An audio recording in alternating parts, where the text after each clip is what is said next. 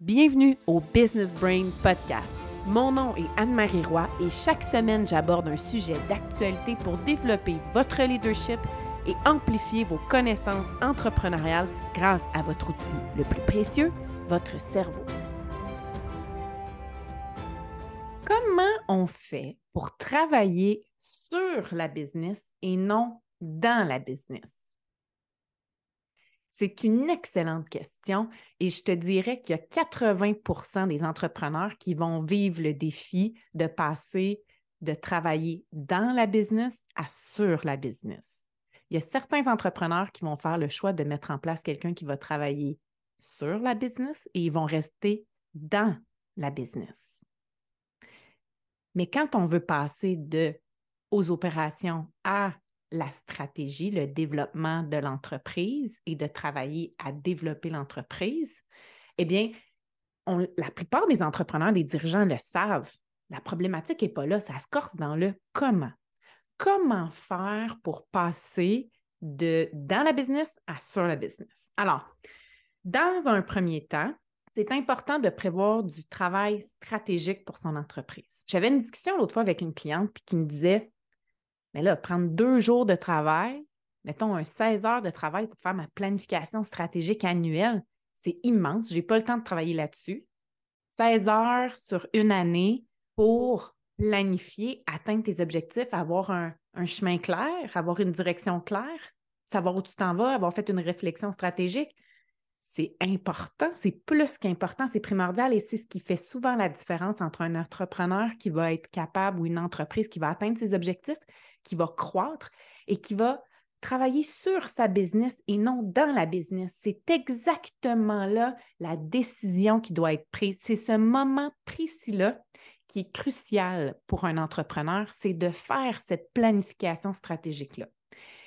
Et cette planification stratégique-là, ce n'est pas tout pour réussir à travailler sur sa business, mais c'est un point de départ primordial. Déléguer à l'interne et à l'externe est la deuxième chose. Donc, la première, prévoir du temps de travail stratégique et pas d'administration. Deuxièmement, déléguer à l'interne ou à l'externe. Nombre de fois que j'ai entendu, je ne trouve pas personne qui fait l'affaire. J'ai embauché plusieurs fois, ça n'a pas fonctionné. Alors, si le discours reste le même, si on ne cherche pas différemment, si on n'apprend pas de nos stratégies de recrutement, si on n'apprend pas de nos interactions, nos relations avec les employés qu'on a embauchés, qu'on n'apprend pas de la manière dont on a délégué, eh bien, il n'y aurait aucune entreprise qui pourrait vivre une croissance. Parce que si j'écoute 80% des entrepreneurs, à la jonction de la croissance, souvent, l'argument, c'est qu'ils ne trouveront pas personne de confiance pour le faire ou ça ne sera pas fait de la bonne façon. Alors, si ce discours-là était répandu à travers toutes les entreprises qui ont vécu une croissance, il n'y en aurait pas d'entreprise qui vivrait une croissance. Alors, rapidement, vous devez changer votre mindset. OK, c'est super important. C'est le, le Brain Coach Podcast, pas pour rien.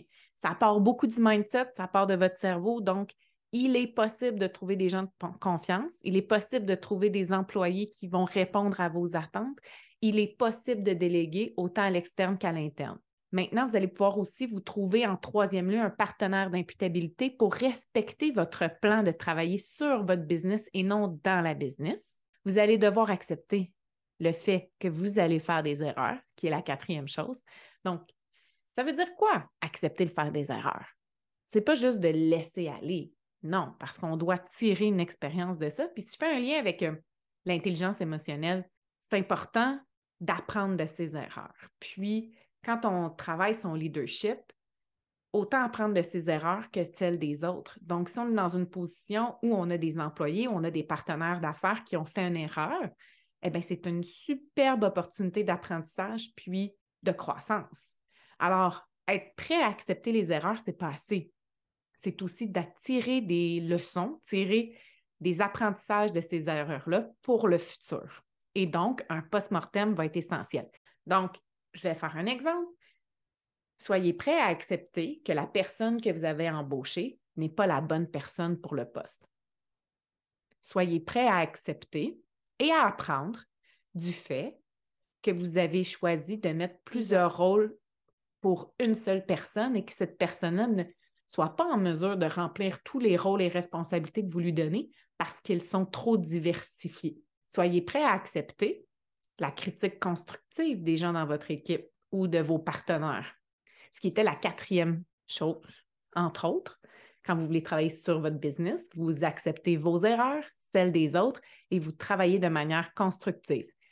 Vous avez votre business depuis plusieurs années, vous travaillez de votre façon, vous travaillez dans votre tête, vous avez plein d'informations. La personne qui vient d'arriver, qui débarque dans votre entreprise, elle n'a pas les mêmes connaissances, elle n'a pas les mêmes capacités que vous à pouvoir gérer ou à pouvoir travailler dans l'entreprise. Donc, c'est important de prendre le temps aussi de former.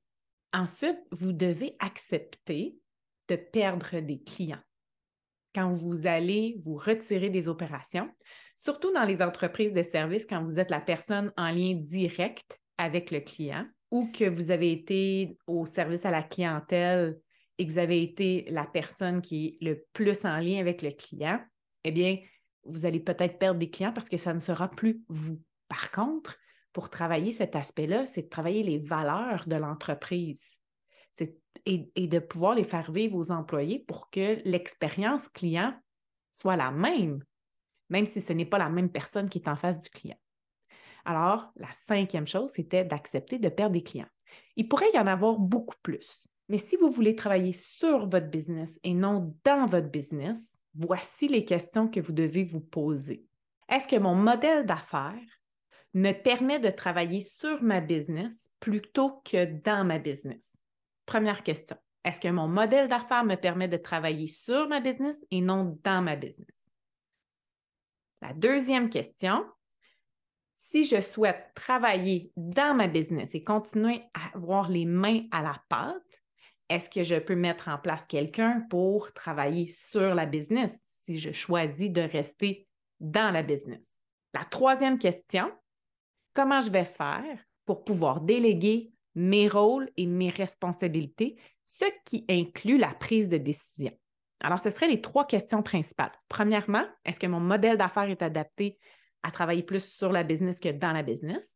Et si ce n'est pas le cas, est-ce que vous pouvez modifier votre modèle d'affaires? Ou est-ce que vous allez travailler avec des partenaires, par exemple?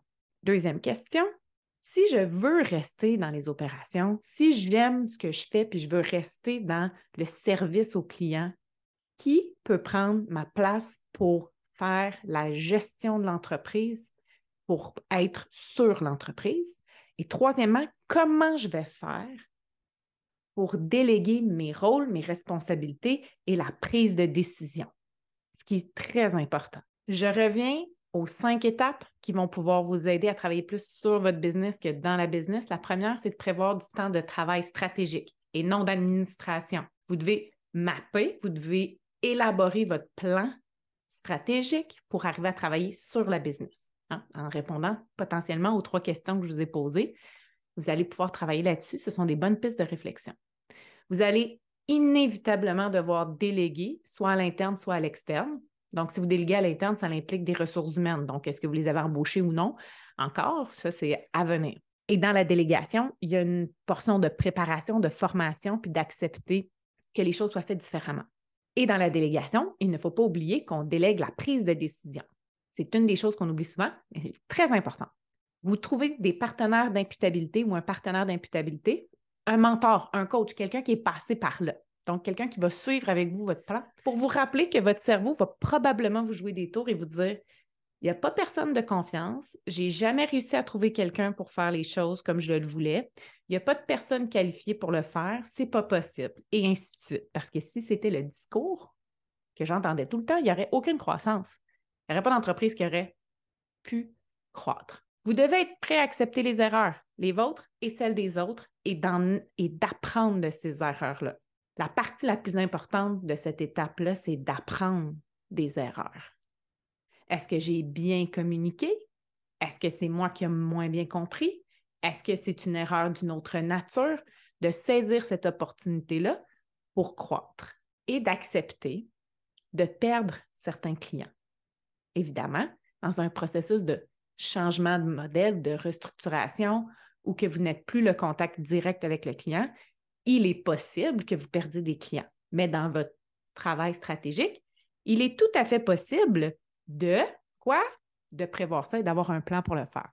Alors, je vous invite à planifier du temps pour une réflexion stratégique afin de pouvoir travailler sur la business et non dans la business. Et je vous invite, si vous voulez entamer cette réflexion-là en 2023, les 16 et 17 février 2023, à mon atelier de la vraie planification stratégique qui va se tenir le 16 et le 17 février 2023 et c'est entièrement gratuit.